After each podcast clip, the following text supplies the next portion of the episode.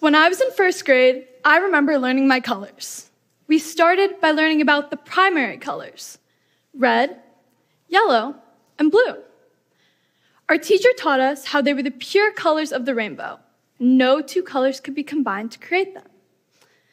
Our next task was to mix them into something more complex green, purple, and orange.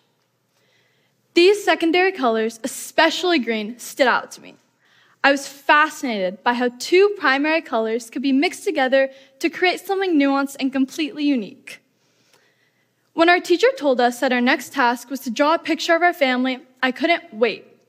I started by drawing my stick figure mom, dad, and brother, but then filled in the white space with something else.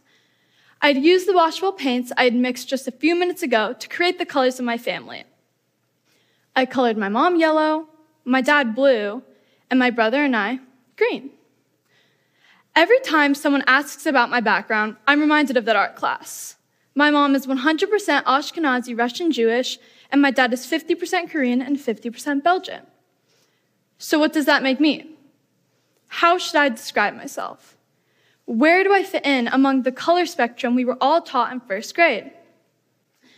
By definition, race is a categorization of humans based on physical and social qualities. The term was first used to refer to speakers of a common language or to denote national affiliation. But by the 17th century, the term referred to physical traits. So am I white or am I Asian? The question of race has followed me around for as long as I can remember. Ever since I started taking standardized tests or filling out online surveys, I've been asked to select my race. And every time I take a pause to think about which box I should choose. I'm white and Asian, but I'm not allowed to click both. So which do I pick? Well, when I was younger, I would always choose white. I simply concealed the portion of my identity to make my life easier. Instead of having to think about what other meant on those surveys, I would compress my identity into one single box. It was a quick and easy fix. But as I got older, I realized that other better reflected my multiracial background. But that choice of other comes at a cost. Even though I'm surrounded by loving and understanding people, every time I go to check that box, I'm forced to think of myself as other or someone who doesn't exactly fit in. Like I'm some sort of anomaly or evidence of something strange. I don't want the world to see me as other or the given boxes on those surveys. I know there's so much more to me, but clearly society doesn't see it that way. They want a simplified view of who each of us are. But these days, are any of us that simple? One of my best friends says it perfectly. People are like an entire rainbow and shouldn't be defined by just one of their colors. The one box rule from test surveys has confused multiracial people since the beginning of the US Census. For the longest time in America, you could only select one box when being asked about your race. The Census Bureau didn't start to allow choosing more than one box until the year 2000. 2000. That was only 22 years ago.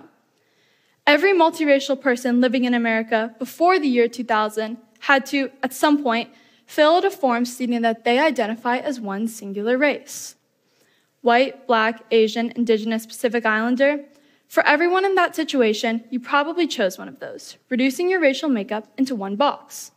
Or you chose other, like me, because you're an aware secondary color of the rainbow.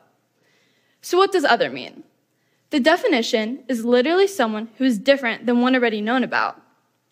But these people who choose other aren't different, like we're, we're comparing apples to oranges. 10% of the American population is multiracial, which measures out to about 33.8 million people. Within that number, there are so many combinations of cultures and races, yet we're all forced to fit into one box. Not only is a multiracial person's experience different from those who are of one race, but that experience also varies from person to person.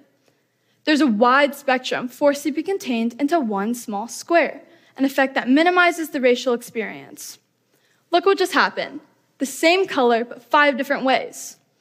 Categorizing all multiracial people as other is just like saying that navy and periwinkle are the same shade of blue. And that number in America is rapidly growing each year. In the last 10 years, there's a 276% increase of multiracial identifying individuals, At some point in the future, there will be more people choosing other than the handful of given boxes on those surveys. Though this ever expanding rainbow is a beautiful thing, having all of those people have to categorize themselves as other in society is not. That's why I introduce a new idea of racial categorization in the form of an open ended question. It would recognize a spectrum that's lacking in our world today. One study done by scientists Alicia Tran and others showed that an open ended question provided an experience once deprived when being asked about race with only a few options. An open ended question would give people an opportunity to express pride in their multiracial backgrounds. As our world continues to racially intertwine, we will reach a point where it will become impossible to categorize people by a handful of outdated and predetermined boxes.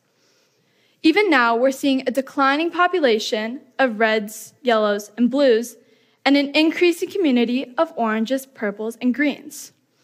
As such, we can no longer expect people to define who they are by simply checking a primary color. Although race is a social construct built on a structure of assumptions and stereotypes, we cannot simply get rid of race altogether. However, the simplicity and ease of an open ended question could truly lead our society into a more inclusive and accepting world that acknowledges the spectrum of racial identities. A world where all the shades of greens, purples, and oranges are just as recognized as the reds, yellows, and blues. Thank you.